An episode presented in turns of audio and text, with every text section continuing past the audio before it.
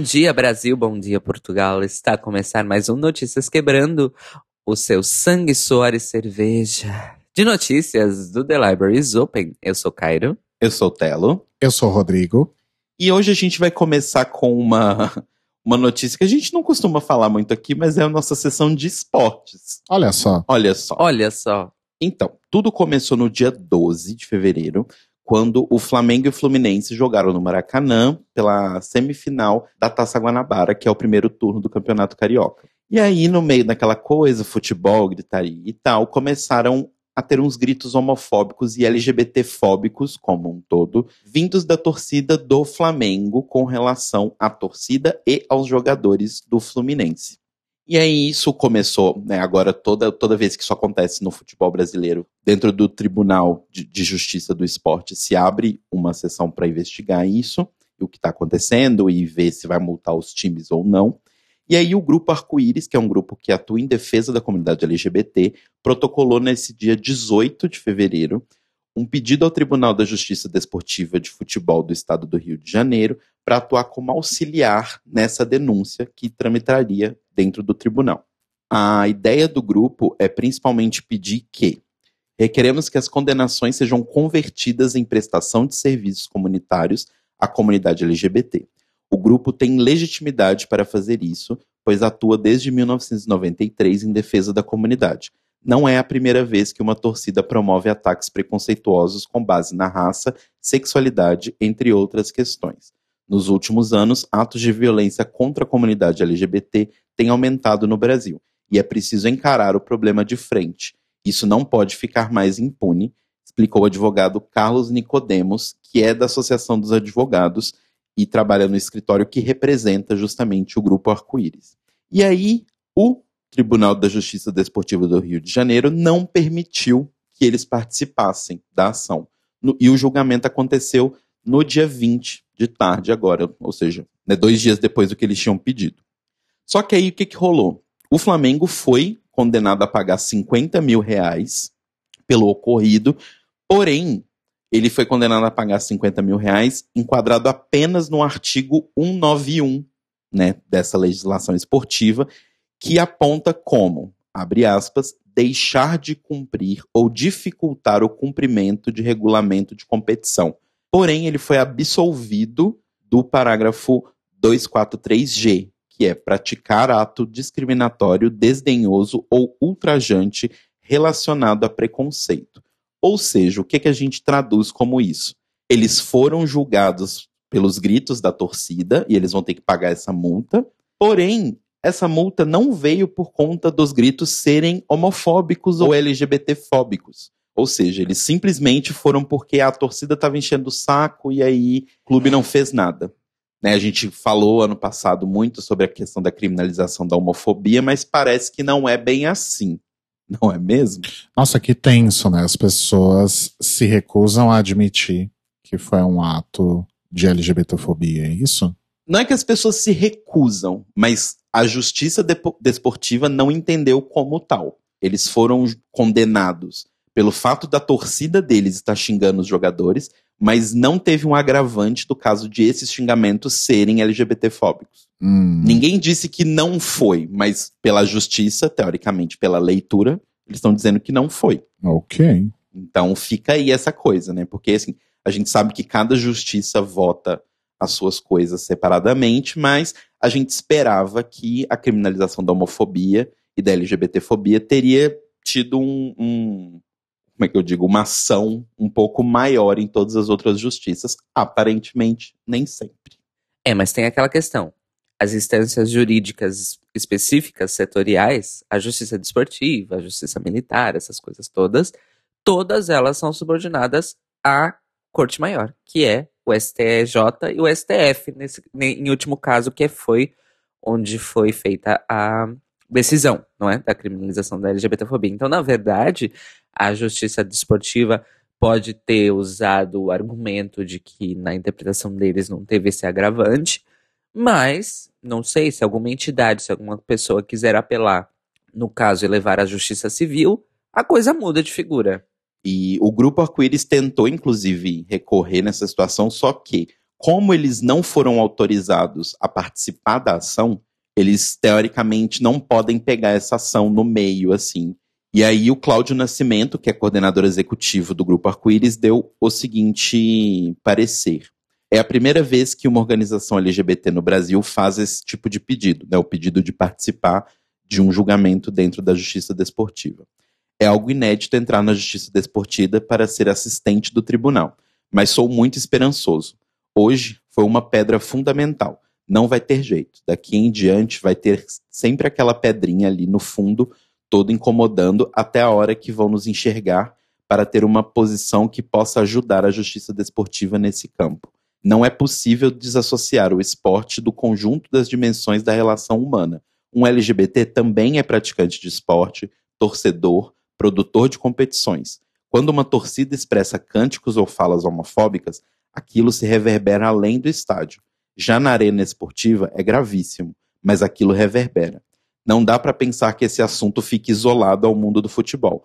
Algumas normativas só existem porque houve pressão da sociedade. Então, está na hora do Tribunal da Justiça Desportiva reconhecer isso. Então, fica aí a mensagem do Cláudio. E, né, gente, vamos ficar de olho, que aparentemente a coisa sempre pode piorar. E agora, para nossa coluna de entretenimento, a gente vai ter duas notas aqui que são mais rapidinhas. A primeira é que a Hailey Sahar, né, que é a maravilhosa da Lulu, em Pose, ela fez uma entrevista para Playboy americana, falando sobre o que significa a mulheridade. Vai, vamos colocar a womanhood para ela, né, e fez inclusive um ensaio de fotos bem, bem, bem bonito e tal. Entre várias coisas que ela fala, ela fala, inclusive, que ela não se vê como uma mulher trans, mas uma mulher que tem uma experiência de vida trans. Então a gente vai deixar o link para vocês verem a entrevista e as fotos que ela fez na descrição desse episódio para vocês poderem acompanhar tudo certinho, tá? Arrasou. E nosso outro ponto aqui é que a gente comentou alguns dias atrás, né, sobre toda aquela polêmica da Jamila Jamil estar como apresentadora ou co-apresentadora daquela série Legendary, que vai ser uma competição de reality show de ballroom na HBO Max. E acontece que a HBO Max foi finalmente anunciada, ela vai estrear mundialmente em maio de 2020 e várias das séries estão confirmadas, né, para serem para serem transmitidas, tanto séries já clássicas que já tinham em outros serviços de streaming, como Gossip Girl, por exemplo, e agora vai ter o retorno de Friends, né, na HBO Max também, inclusive. Oh. Isso porque eu gosto de Friends. e além disso, algumas outras novidades, como a série de Dune, tem o filme que vai ser dirigido pelo Denis Villeneuve, e a série chama, chamada Dune The Sisterhood, que vai contar uma história um pouco sobre as mulheres de Dune, né, do, da história de Dune.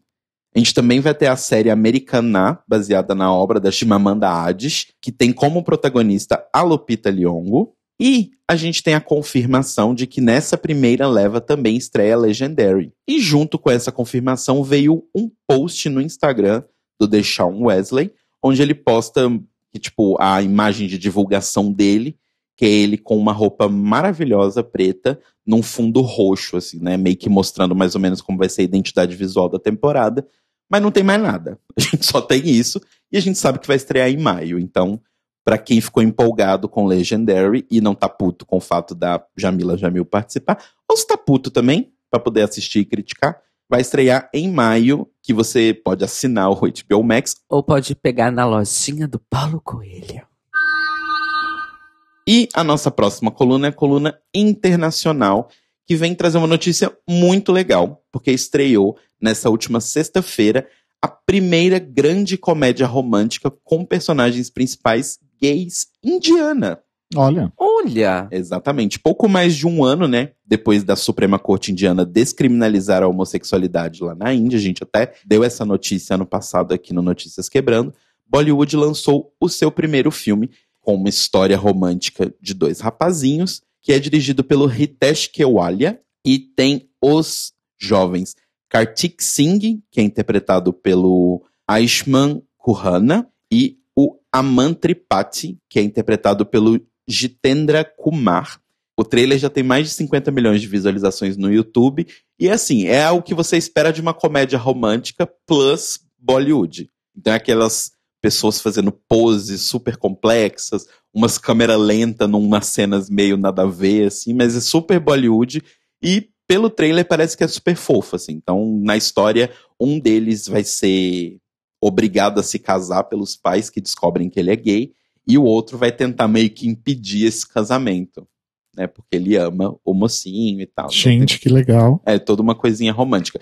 Inclusive, o nome do filme é Shub Mangal Ziada Sadvan, que significa cuidado extra com o casamento.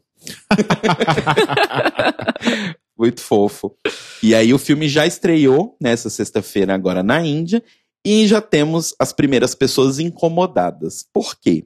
Para quem não sabe, assim como eu não sabia até pesquisar para essa notícia do Notícias Quebrando, os Emirados Árabes, né, que fica ali no Oriente Médio, tem uma das maiores comunidades de pessoas indianas fora da Índia, com aproximadamente 4 milhões de imigrantes indianos morando lá, principalmente trabalhando na construção civil. E aí, por conta disso, vários filmes de Bollywood também estreiam mundialmente lá nos Emirados Árabes. Só que este filme simplesmente não aconteceu essa estreia. E aí, a Thomson Reuters Foundation foi atrás do diretor, né, mandou ali uma mensagem de zap para ele, e ele respondeu: sim, o filme foi proibido aqui nos Emirados Árabes. Estou muito feliz e orgulhoso de viver em um país onde a homossexualidade foi descriminalizada e podemos fazer e assistir filmes como esses em um espaço comercial. Porém, não será possível levar esta mesma experiência aos Emirados Árabes. Então, é isso aí, né, gente? A gente dá um passo para frente, um passo para trás, um passo para frente, um passo para trás. Mas, de qualquer forma, parabéns ao Ritesh Kewalya pelo filme. E assistam o trailer. A gente pode deixar também o link pro trailer. É bem fofinho. Bem fofinho a história. Fiquei com vontade de assistir. Eu fiquei bem curioso também. É tipo um casamento do meu melhor amigo, só que indiano, sabe? Bom, eu amo o cinema indiano e eu esperei a minha adolescência inteira para ver uma comédia romântica gay bollywoodiana tudo pra mim. Mal espero para poder piratear. Quer dizer, assistir. Ups. Agora então, tomando um avião de Nova Delhi, direto para Lisboa, sem escala. O Notícias de Cá, que hoje é uma nota, mas é uma nota importante. Foi anunciada a data da Marcha do Orgulho LGBTI de Lisboa de 2020. E olha só que interessante, ela acontecerá no dia 20 de junho, a partir das 17 horas, e o percurso vai ser entre a Praça Marquês de Pombal e o Rocio, que é basicamente ali no meio do caminho entre o passo do, do bairro Alto, ao lado do bairro Alto, descendo para a Baixa de Lisboa, passando justamente pela área histórica aqui da cidade. Imagino que deva ser um percurso muito, muito bonito de se fazer. 20 de junho, inclusive, é o sábado imediatamente posterior ao domingo de 14 de junho, que é quando vai acontecer a parada do orgulho LGBT de São Paulo. Ou seja, para as bichas que têm condições, elas já podem fazer esse esqueminha.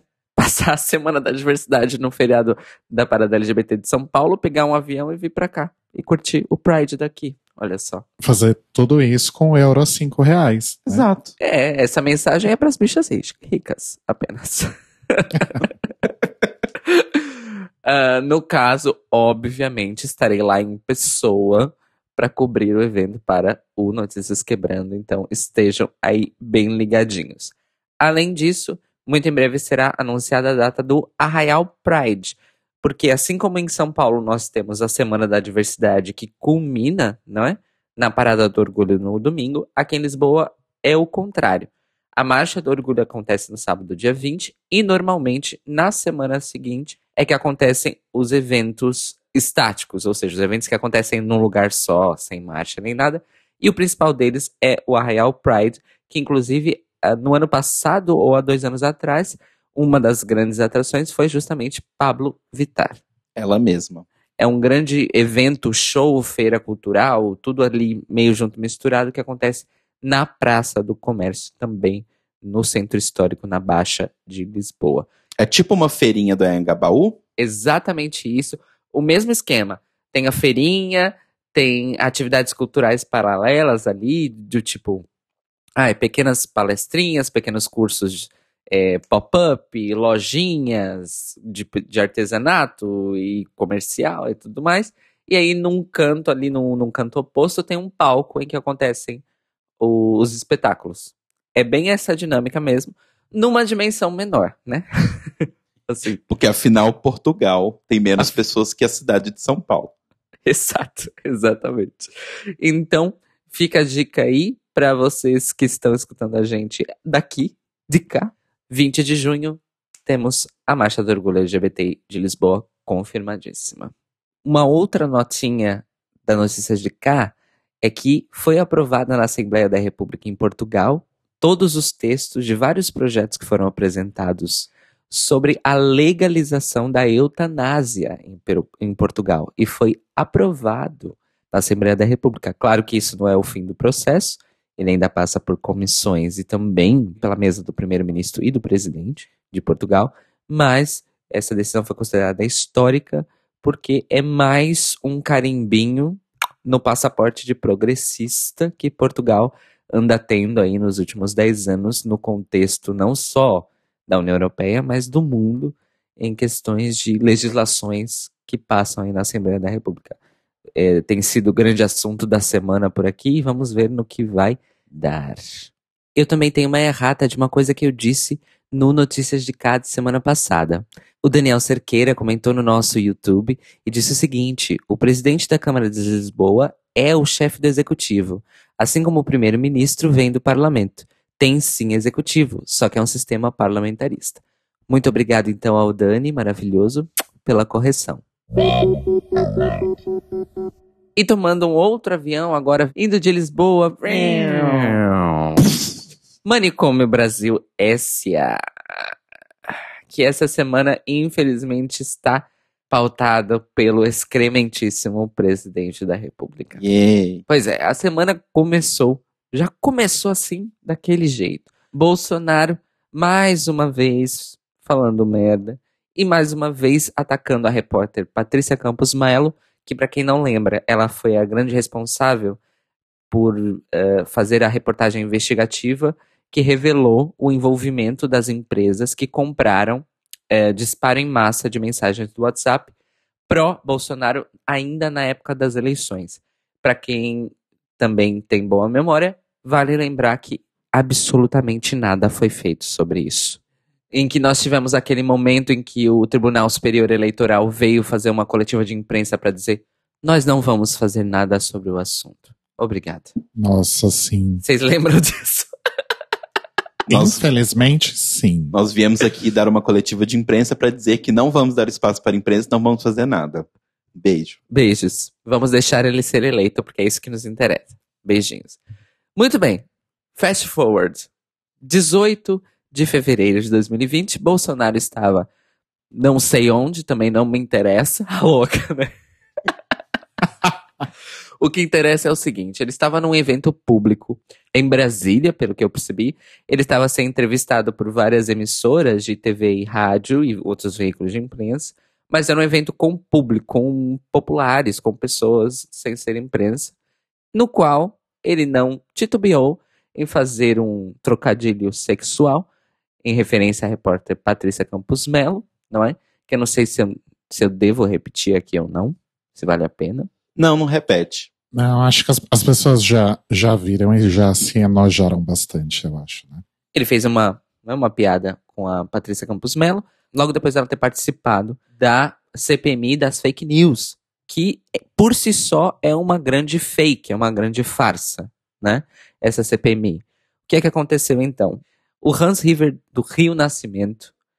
O nome dele é Hans River do Rio Nascimento. Ok. Desculpa. O Hans River do Rio Nascimento, que foi uma das pessoas envolvidas nessa tal empresa, que acabou por se transformar numa fonte da Patrícia Campos Melo, foi, obviamente, convocado pela CPMI das fake news para dar um depoimento sobre o assunto e nesse depoimento, ele resolveu mudar a sua história. Resolveu colocar a culpa, entre aspas, da situação toda em cima da Patrícia e não apenas insinuou, mas acusou a jornalista de forçá-lo a dar uma entrevista em troca de favores sexuais. Obviamente que isso gerou uma grande repercussão ali mesmo, instantaneamente, porque a repórter estava ali, né? No caso, ele estava presente para se defender, mas mesmo assim, Bolsonaro se sentiu no direito de fazer uma piada uh, misógina de conotação sexual com a repórter. Isso gerou uma grandíssima revolta dentro do meio jornalístico, principalmente, mas uma revolta geral, e acabou por fortalecer o sentimento e talvez a ideia também, né, de que Bolsonaro já reuniu aí ao longo da sua carreira, entre aspas, como presidente da República, justificativa suficiente para que seja iniciado um pedido de impeachment da sua presidência. Ao mesmo tempo, muitos outros setores da sociedade que estão a alertar sobre Bolsonaro desde quando ele virou uma subcelebridade graças ao CQC. E o Super Pop. A Luciana Gimenez tem grande parte da culpa nisso também. Mas ela não se importa, porque ela não dá a mínima, ela não tem que se preocupar com nada, né, na vida. Qual é a questão? Por que agora é que Bolsonaro ultrapassou o limite do decoro, sendo que ele fala coisas indecorosas, literalmente, desde quando ele era deputado federal. Essa foi a grande pergunta de várias lideranças dos movimentos negros, dos movimentos LGBTs e dos movimentos feministas do Brasil, porque várias repórteres, vários repórteres também, homens, declararam a sua indignação com a declaração do presidente Bolsonaro de que não, não é possível, o presidente quebrou o decoro, não dá mais. Atingimos um limite, cruzamos uma fronteira. E aí a pergunta de todas as outras pessoas que estão a avisar sobre isso desde sempre é: "Ah, bonita, só agora cruzou a fronteira?" Pois é. Inclusive eu queria fazer um shout aqui para duas pessoas que fizeram essa gracinha, que é o Luciano Huck né? Que, tipo, não, agora passamos de um limite. Uhum. E também o querido, fofo, que dá vontade de socar todo dia, Cristóvão Buarque. Nossa. Falou, nossa, onde perdemos, né? Onde, onde, onde passamos essa linha? Onde será, Cristóvão Buarque?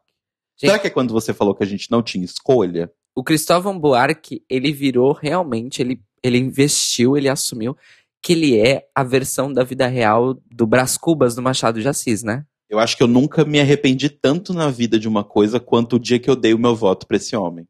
Enfim, o que acontece é, no momento estamos a ter. Essa discussão não acabou, Mores. Hoje é sábado e essa discussão ainda não acabou. estamos a ter no Twitter, não só no Twitter, mas também nos veículos de imprensa, um grande bate-boca, no bom sentido, nesse caso, de articulistas tomando esse po- posicionamento de agora não, agora foi demais. E outros dizendo, como assim só agora, Mores? Essa linha foi ultrapassada há 10 anos atrás. É, então, está sendo uma discussão interessante e essa própria discussão também está fortalecendo uma ideia de impeachment, porque não é nem questionável, há provas de que Bolsonaro quebrou o decoro antes de ser presidente, continuou a, a quebrar o decoro logo depois que tomou posse e não tem feito basicamente outra coisa a não ser quebrar o decoro. É basicamente isso que está a se passar. No momento, então, são essas informações. Supostamente, a Patrícia Campos Melo vai sim tomar atitudes jurídicas em relação à declaração de Bolsonaro.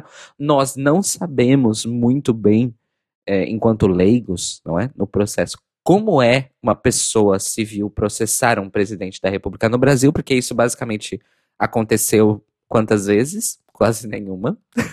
uma pessoa uh, processar o presidente da República é uma coisa muito rara. No Brasil, pelo menos, nos Estados Unidos, que eu saiba, isso realmente acontece o tempo inteiro. Uh, mas não dá em nada. Não dá, mas lá não dá em nada. Não sei se no Brasil daria em alguma coisa. O que vocês acham? Eu acho que não também. É. Infelizmente, assim, eu acho que se realmente as pessoas que finalmente perceberam que estar no mesmo barco do Bolsonaro é afundar junto com o Bolsonaro, começarem a apoiar a Patrícia Campos Mello, eu acho que existe uma pequena chance de algo acontecer.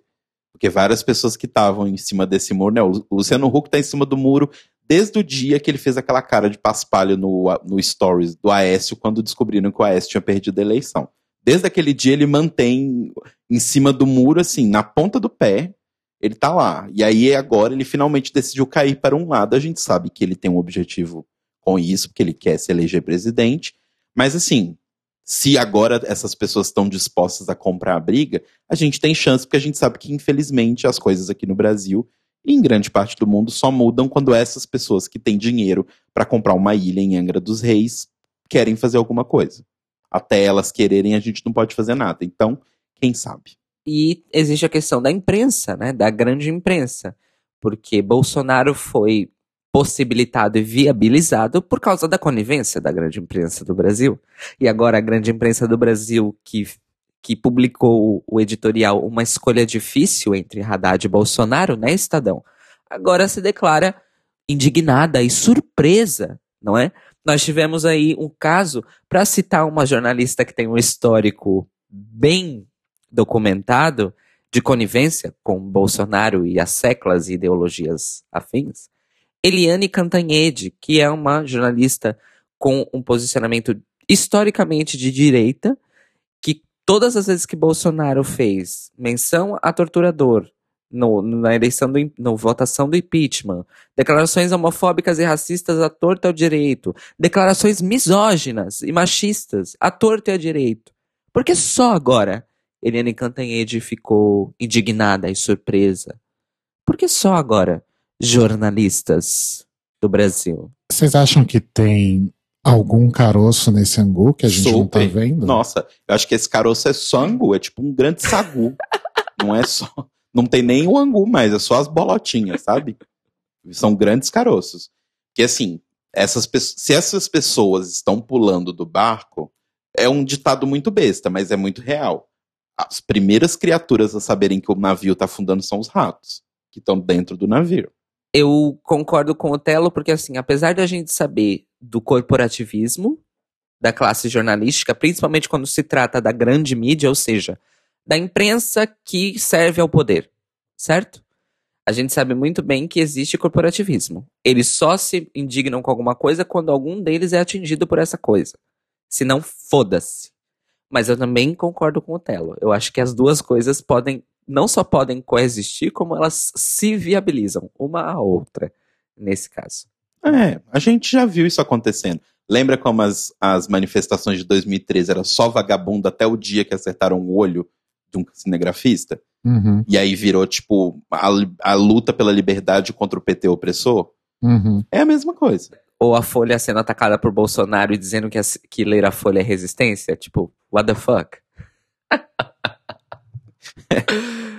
Enfim, gente. Estaremos acompanhando de perto este caso, porque ele ainda vai se desenrolar, porque tem, uh, nós temos aí duas questões para os próximos capítulos. Um, a continuidade da CPMI das fake news, que aparentemente vai ser não sei se vai ser levada a cabo, porque, a, como eu disse, a própria CPM das fake news está a ser considerada uma grande fake news por si só, ou seja, um grandíssimo de um teatro, e a questão de atitudes jurídicas que Patrícia Campos Melo tomará em relação a isso. Então estaremos a acompanhar com certeza. E como uma última notinha, um pouquinho mais feliz aí dentro do, do Manicômio Brasil, o Oscar LGBT que é entregue todo ano na altura do Oscar dos Estados Unidos, é, numa ação conjunta do Grupo Gay da Bahia, da Aliança Nacional LGBT e do Grupo de Dignidade de Curitiba, não é? Três grandes ONGs LGBTs aí do Brasil, em que eles reconhecem tanto as pessoas e entidades que se destacaram dentro da comunidade de maneira positiva ao longo do último ano, quanto negativa. Né? Então nós temos o troféu Triângulo Rosa, que é o prêmio positivo, né? obviamente, que esse ano foi entregue a empresas de telemarketing que, contra... que fizeram programas de contratação de pessoas transgêneros, a atriz Camila Pitanga, por ter assumido a sua orientação sexual, e a Glamour Garcia, que foi uma das primeiras né, protagonistas de núcleo trans da, da Rede Globo, interpretando uma personagem trans, no caso e o ministro Celso de Mello e STF, pela ação que criminalizou a LGBTfobia em junho do ano passado, esses foram alguns dos destaques positivos da premiação. Dentre os negativos estão, adivinha quem, gente? O próprio excrementíssimo Jair Bolsonaro, acompanhado de João Dória e Marcelo Crivella. Olha, esse trio parada dura, hein? Nossa, what a crew, né? Eles ganharam o pau de sebo do ano. Eu amei o nome desta premiação. Pelos desserviços, obviamente, não é? Prestados à comunidade LGBT do Brasil durante o ano de 2019. Junto deles, que foram destaques, obviamente, afinal é o presidente e dois dos governadores dos maiores estados do Brasil, não é? Estavam juntos também a Anvisa, pela reafirmação da política de restrição de doação de sangue por pessoas homossexuais, especificamente homens homossexuais, não é? E também a diretoria do Banco do Brasil pela proibição da campanha que contava com modelos LGBT. Então, assim, foi, eu acho que foi uma seleção bem feita, amores, para esses troféus aí. Nosso GLAAD Media Awards, né? Exatamente. Exato. Que, tem, que é o GLAAD Media Awards e o Framboesa de Ouro ao mesmo tempo. Olha só. Maravilhoso. E assim nós terminamos o Money como Brasil S.A. de hoje. Muito que bem. Espero que não dê pra ouvir o trio no fundo. Tá entrando um bloquinho no fundo, gente. É pra ficar no clima de carnaval. Uh! Pois bem, Mores, vamos então para o Boletim Drag Race, o seu drops de notícias sobre RuPaul, Drag Race e correlatos, especial RuPaul's Drag Race All Stars 5. Já? Porque na semana passada nós ficamos sabendo de uma bomba. Pois bem, Maurício, foi divulgado então que RuPaul's Drag Race All Stars Season 5 finalmente tem a sua data de estreia e estreará nos Estados Unidos no dia 5 de junho, também uma sexta-feira, e pelas nossas contas aqui vai ser imediatamente depois da semana final de Season 12 ou uma semana depois né? Depende aí se a Season 12 vai ter 13 ou 14 episódios.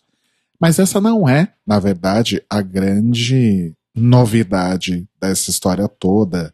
A própria RuPaul já confirmou, compartilhando aí um, um link de uma notícia do TV Line, que RuPaul's Drag Race All Stars não será exibido pela VH1, e sim pela Showtime e depois da estreia dos episódios no Showtime, vai para o serviço de, de streaming da Wall Presents, o Wall Presents Plus, em Select Territories. Né? Então a gente sabe que é Estados Unidos, Reino Unido, Austrália. Territórios anglófonos, ela quis Isso, dizer. exatamente. A gente tá com preguiça de dublar.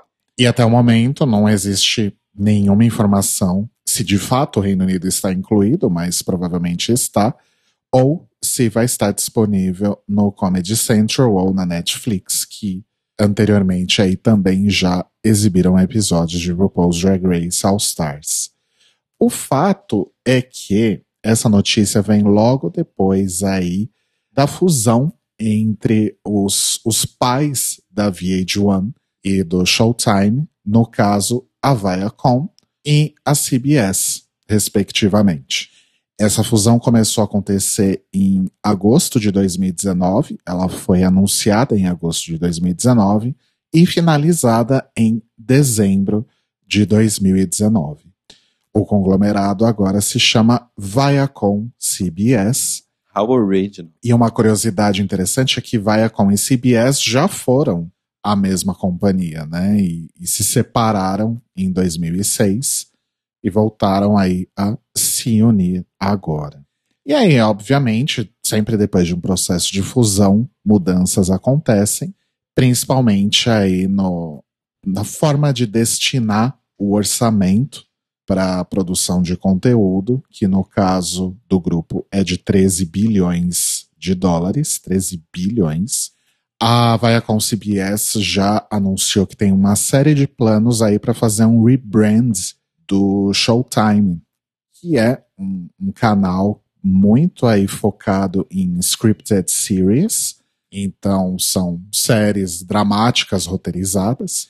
Eles pretendem aí, inclusive, incluir programas que sejam direcionados a um novo público-alvo, que são audiências afro-americanas.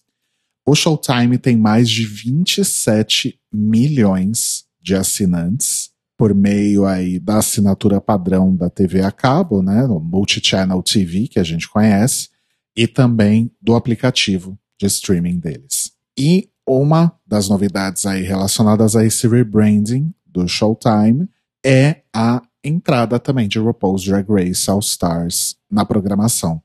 Além de RuPaul's Drag Race All Stars, uma outra série LGBTQ que a Showtime também exibe é o The Worlds, Geração Q. E o Showtime também tem aí títulos super famosos como Homeland, Shameless, etc. A presidente de entretenimento da Showtime, a Jenna Winograde, disse num comunicado que, abre aspas, RuPaul's Drag Race All Stars é um programa de definição cultural que se encaixa perfeitamente na programação contemporânea que a Showtime oferece, tanto em programas scriptados quanto não scriptados. Nós estamos empolgados em aproveitar esse nosso relacionamento com a nossa empresa irmã VH1 para apresentar uma edição especial desta série sensacional e trazer essa base de fãs apaixonada e robusta. Fecha aspas. Eu fiz essa tradução pelo Google Tradutor porque não tá com tempo. O fato, Mores, é que a Season 11, exibida ano passado na VH1, tirando programações de esportes e, e afins, foi o programa com maior audiência na TV a cabo no período, principalmente aí no demográfico aí de adultos de 18 a 49 anos, dados aí da Nielsen, e o chefão da Viacom CBS, o Bob Bakish, disse o seguinte, abre aspas, com um grande número de seguidores leais, acreditamos que essa franquia será uma adição à dinâmica de assinantes da Showtime. E é por isso que exibiremos uma nova temporada especial de RuPaul's Drag Race All Stars no Showtime on a first window basis. Eu não entendi o que on a first window basis significa. Seria tipo numa primeira tentativa, numa primeira. First window é a exibição original vai ser sempre primeiro exibido no tal meio. É isso, basicamente. Ah, arrasou. Arrasou. Obrigado, carinho. Eu realmente não tinha entendido o que significava. Só que assim, Mores, o que está acontecendo, principalmente lá nos Estados Unidos, é o seguinte. O Showtime é um canal por assinatura. A VH1 tinha, oferece aí algumas facilidades, digamos assim, para poder assistir ao programa. Você consegue assistir ao programa online sem necessariamente ser um assinante do canal. É, quase todo serviço de internet lá dos Estados Unidos acaba te dando alguma vantagem. Você pode ver VH1, alguma coisa assim. Não necessariamente, porque aqui no Brasil a gente simplesmente entra no vh1.com ah, live TV, cria uma conta fake e assiste o programa não, toda sexta-feira. Mas, mas o que eu digo é, mesmo sem conta fake, é como se fosse uma comparação assim é, um, é uma TV a, a VH1 é uma TV a cabo, mas é uma TV a cabo de fácil acesso. Certo. O H, a HBO e o Showtime, você tem efetivamente que, que, ativar eles, sim. Né, assinar eles separadamente. Exatamente. E não é todo mundo nos Estados Unidos que assina Showtime, pelo que eu verifiquei aqui nas nossas pesquisas. Então as pessoas estão um pouco consternadas com essa novidade, né? As pessoas estão chamando o RuPaul de Greedy. Greedy! Porque a VH1, ela é tipo esses canais que tem aqui no Brasil, deixa eu pensar um equivalente. Discovery, acho que tem em absolutamente qualquer pacote de TV a cabo aqui no sim, Brasil. Sim. Assim é a VH1 nos Estados Unidos. Vou fazer uma comparação. É. é como se fosse a comparação que você faz, por exemplo, dos canais Globosat e o Telecine. Multishow, por exemplo. É, o Telecine, ele também é do grupo Globosat e tudo mais. Só que, por exemplo, se eu entro no Globoplay, que é o aplicativo da Globo que eu pago baratíssimo para poder assinar e tal, eu consigo ter programação do Multishow, eu consigo ter programação do GNT, eu consigo ter todas as programações fácil. Mas o Telecine não é só assinar este valor. Eu tenho que assinar o valor do Telecine. Sim. Inclusive, a título de curiosidade, quem ajudou a Globosat a implementar o Telecine no Brasil foi a Showtime. Porque Sim. o formato é quase o mesmo. Na verdade, nos, nos áureos tempos da TV a cabo no Brasil, Showtime era um dos canais oferecidos. Sim. Né? Hoje em dia não é mais. Quer dizer, há muito tempo não é mais, na verdade. Enfim. Mas é basicamente isso. Então, qualquer pacotinho de TV a cabo que você assina nos Estados Unidos tem a Video One. Mas o Showtime já é um, um outro rolê. Então as pessoas começaram a se manifestar negativamente em relação a isso, inclusive algumas das queens ex-participantes de RuPaul's Drag Race. A Ivy Oddly, por exemplo, tweetou o seguinte, numa tradução livre.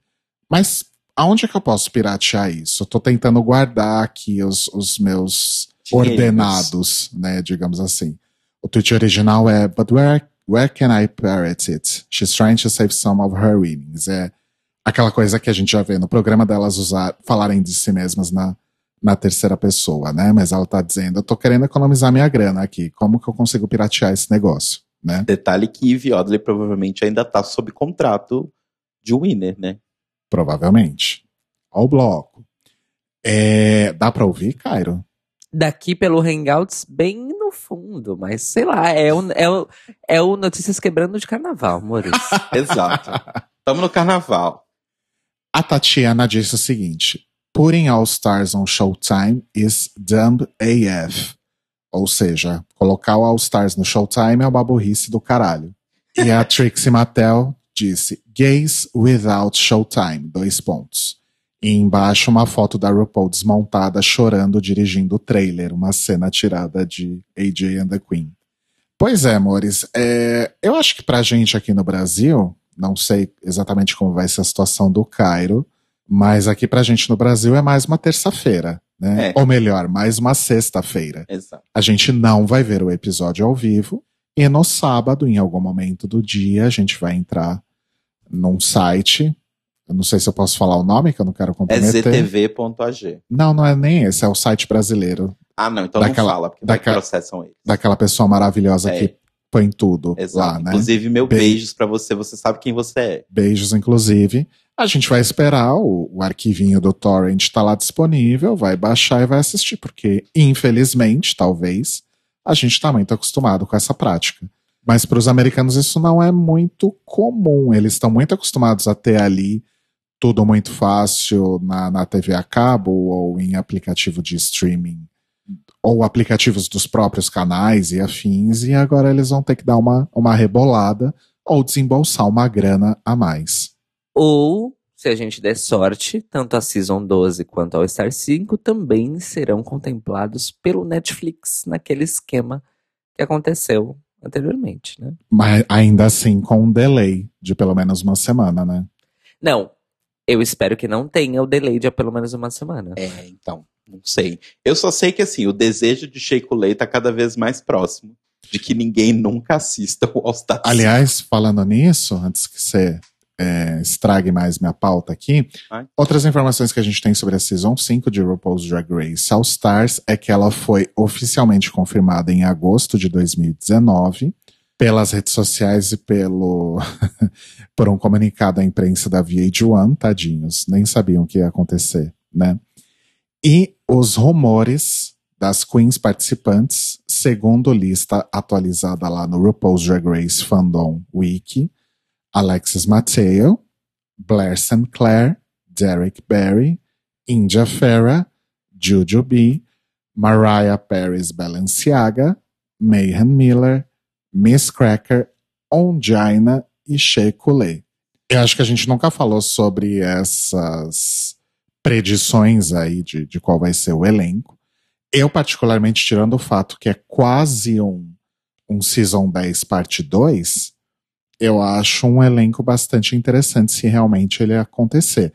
Principalmente pela presença da Ongina, pela presença da Shea Coulee, da Mariah, que é maravilhosa, dá o anjo pra ela. Assim, Alexis Mateu e Jujubee a gente já viu bastante, mas também é sempre muito gostoso, né? Então, vamos ver se é isso mesmo. E A Shekulé foi a pessoa aí que foi mais vocal em relação à quinta temporada de All Stars, mas a gente não sabe até que ponto as coisas são verdades ou não. Mas ela lançou dois tweets bastante comprometedores, digamos assim. O primeiro foi The current reigning All-Star has spoken, ou seja, a atual vencedora do All-Stars falou sobre algo que ela mesma falou, obviamente. E tem aquele tweet famosíssimo, todos foram já deletados, inclusive, que é: Eu secretamente gostaria que não exibissem All Star 5. Deixem num cofre. Não é para ser visto. E só deixem os fãs imaginando para sempre. Só todos os looks, todas as runways, todos os desafios, todas as histórias pessoais, todo o drama. Apenas mantenham em segredo. E esse foi o nosso Greg Reyes especial All Star 5. Voltaremos com mais informações assim que disponíveis. A Season 12 nem estreou e a gente já tá com essas bombas aí sobre All Star 5, hein? O que sempre levanta as, as teorias de que quando a RuPaul anuncia uma, uma próxima temporada, antes da temporada que vem primeiro estrear, é porque vai ser uma bomba. Só aguardando para ver, né? Não dá para saber ainda.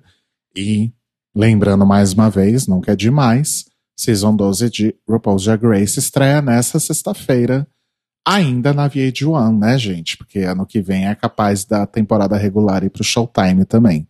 Vamos acompanhar.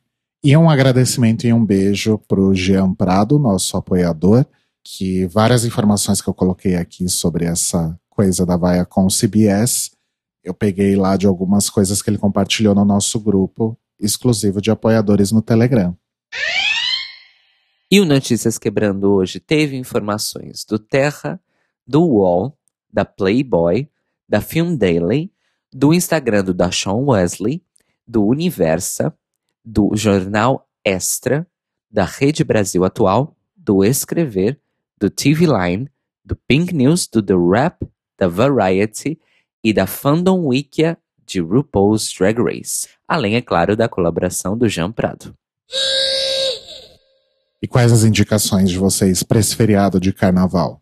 Minha indicação portuguesa dessa semana é mais um podcast. É um episódio do podcast Zero Preconceitos, que é um podcast feito por pessoas que pertencem ao Queer IST, que é o grupo de estudantes queers do Instituto Superior Técnico, que é a grande faculdade, não é? De tecnologia e ciências técnicas aqui de Lisboa e de Portugal. E eles têm um programa, na verdade, esse podcast, que é veiculado pela Rádio Zero, que é uma rádio independente universitária dentro do IST. E o IST resolveu fazer esse programa, esse podcast, e acabou se tornando um dos principais podcasts LGBT aqui de Portugal também. Se chama Zero Preconceitos, mas o episódio que eu gostaria de dedicar especificamente é o episódio sobre pessoas não binárias. Porque é um episódio muito, muito interessante, porque uma das pessoas que é host do programa é uma pessoa não binária e eles convidam uma outra pessoa não binária e é muito, muito legal ver a questão de similaridades e diferenças na experiência, tanto de descoberta quanto de vivência, enquanto pessoas não binárias, e como tudo isso pode ser muito variado e comum e compartilhado ao mesmo tempo. É uma conversa muito enriquecedora e vale a pena sempre escutar também o Zero Preconceitos, porque eles trazem convidados incríveis e sempre tratam de temas extremamente pertinentes da melhor forma possível. Também são grandes fãs de Drag Race, as meninas e meninas do Zero Preconceito. Quem sabe eles não aparecem por aqui loguinho, né? Então, escutem lá o Zero Preconceitos. Minha indicação também vai ser um podcast que todo mundo sabe que eu sou mega fã de Harry Potter, tenho tatuagem de Harry Potter, sou todo de Harry Potter. O pessoal lá do Animagos, que é um site que fala sobre Harry Potter e tal, lançou faz um tempinho um podcast novo chamado A Casa Elefante, que é um podcast que, onde eles basicamente discutem a obra completa da J.K. Rowling. Então, atualmente, eles terminaram de ler o primeiro livro, A Pedra Filosofal, eles leram o, o livro inteiro, tipo, capítulo a capítulo, cada episódio é um capítulo deles discutindo aquilo, e eles discutem em todos os níveis, assim, tanto da história, quanto do nível questão de escrita mesmo, né, porque tem várias questões, e eles vão acompanhando até o crescimento da própria J.K. Rowling enquanto escritora. É, eles falam também bastante sobre a tradução, feita pela Lia Wyler e tal. E é um programa bem legal, feito pela equipe. É uma equipe bem diversa, bem grande, onde as pessoas sempre se revezam. Então, não tem um apresentador único, não tem participantes né, sempre fixos. É uma equipe de nove pessoas que está sempre rodando. Então, é super divertido e eu aconselho todo mundo a ouvir. Mesmo que você, sei lá, nunca tenha lido Harry Potter e, sei lá, vai que você tá afim de entrar nesse mundo, é uma forma divertida porque eu acho que depois de uns anos, depois que você fica um pouco mais velho, a não ser que você tenha uma relação emocional com aquilo, é meio difícil entrar com 30, 35, 40 anos no universo, no mundinho HP. Então, caso vocês queiram fazer uma entrada um pouco mais adulta e fazendo uma análise, né, não só lendo um livro infantil, eu aconselho todo mundo a ler, a ouvir, a ler Harry Potter e a ouvir O A Casa Elefante. Arrasou. E a minha indicação é o disco novo do Tame Impala, o The Slow Rush. É o primeiro disco do Tame Impala em cinco anos, depois que eles lançaram lá o, o Currents em 2015, que foi meio que um disco que propulsionou o Tame Impala aí no mundo, porque ele tinha uma sonoridade mais mais dançante, né? Tinha uma coisa um pouco mais aí de anos 80 e um pouquinho de synth pop e afins. Tem aquela música fofa, né? The Less I Know The Better. Que é a música que é o Norvana das músicas, né? Que é a música que une todo mundo. Os funkeiros, os boy, as bichas, todo mundo se uniu em torno dessa música. Exato. E o Kevin Parker, né? Que é o dono do, do Tame Impala, fez aí colaborações com a... Colaboração, na verdade, com a Lady Gaga, né? Ele contribuiu aí para escrever e produzir Perfect Illusion. E aí agora ele volta com esse disco novo que ele, eu não sei se ele é necessariamente uma evolução do Currents, ele ainda tem muita coisa dançante, o que é muito legal, só que resgata muito da psicodelia e da ambiência, da atmosfera do Lonerism, que é o segundo disco deles, de 2012, que é o disco que eu mais amo, do Tame Impala, que é super lo-fi, super progressivo, assim. E então a gente consegue encontrar uma mescla dessas duas coisas no Slow Rush. É realmente um disco muito bom, muito gostosinho, tem várias faixas que navegam entre esses dois extremos aí, então Posthumous Forgiveness é uma coisa um pouco mais psicodélica, Breathe Deeper já é uma coisa bem mais dançante, mas sempre unindo aí essas características que marcaram os discos antigos do Tame Impala, e eu fiquei muito feliz, porque antes de lançar o Slow Rush, o Tame Impala lançou alguns singles no ano passado. Metade era bom, metade era horrível. então, eu fiquei feliz que o disco é bom, né? Inclusive, tem, tem músicas aí que foram lançadas como single, tipo Borderline, que o single não era tão legal, mas uh, o, o remix que ele fez pro disco ficou muito interessante. Então, ouçam lá no seu serviço aí de streaming de música preferido, o The Slow Rush do Tame Impala. Uma dica a mais é que se você ouvir no Spotify, é, ele é daqueles álbuns que saíram com aquelas features de, de, de videozinhos curtos no fundo ali do aplicativo, né? E historinhas do Kevin falando sobre cada música, como que foi o processo, tal, não sei o quê. Como se fosse stories de Instagram mesmo, né? É um, é uma feature, acho que meio nova do Spotify. Eu, eu vi poucas vezes. É. Então é legal ver o que ele tem a, a, falar sobre as músicas. É bem interessante. Inclusive, nessa feature, esses dias você comentou, né? Eu tava ouvindo e eu, eu tava vendo a tela do celular pra, pra poder assistir os videozinhos e tal. Até comentei com você que o disco da Fresno também, o último, é visual. E aí eu fui ver, eu acho que é uma feature que eles estão permitindo artistas adicionarem depois conteúdo. Porque o o primeiro disco do XX também tem. Olha que legal. E na época não tinha, né, esse recurso. Então, bem legal.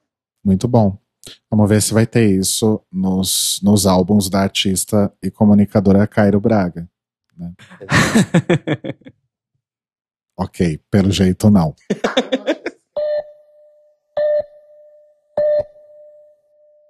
e o Notícias Quebrando está disponível toda segunda-feira de manhã no feed para você ouvir aí no seu agregador de podcasts preferido, incluindo Apple Podcasts, Google Podcasts, Spotify, etc.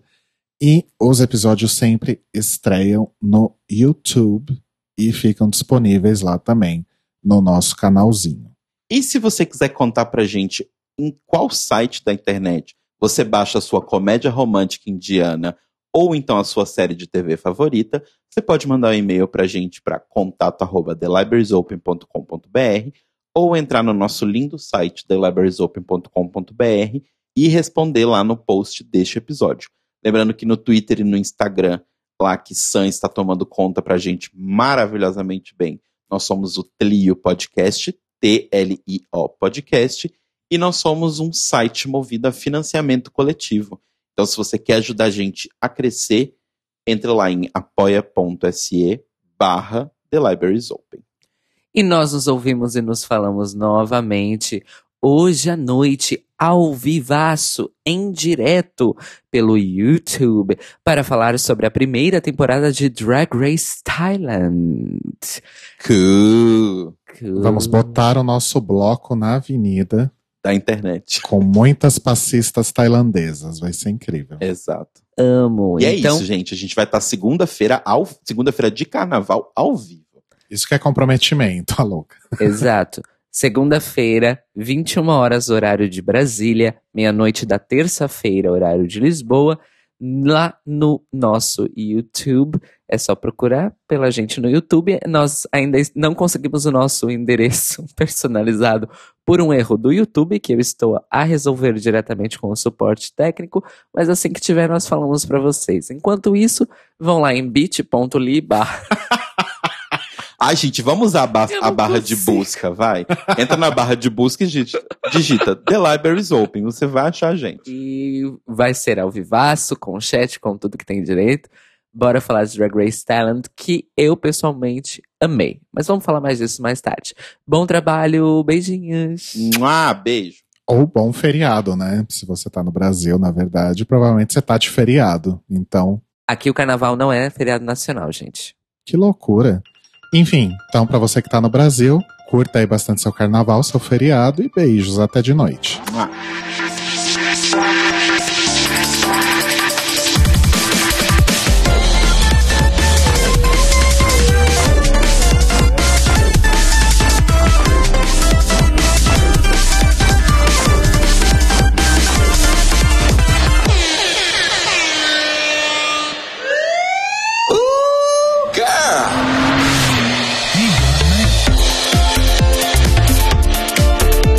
São os nossos queridos apoiadores que nos ajudam a fazer do Tlil um podcast cada vez melhor por meio da nossa campanha no Apoia-se. Obrigado, Mores!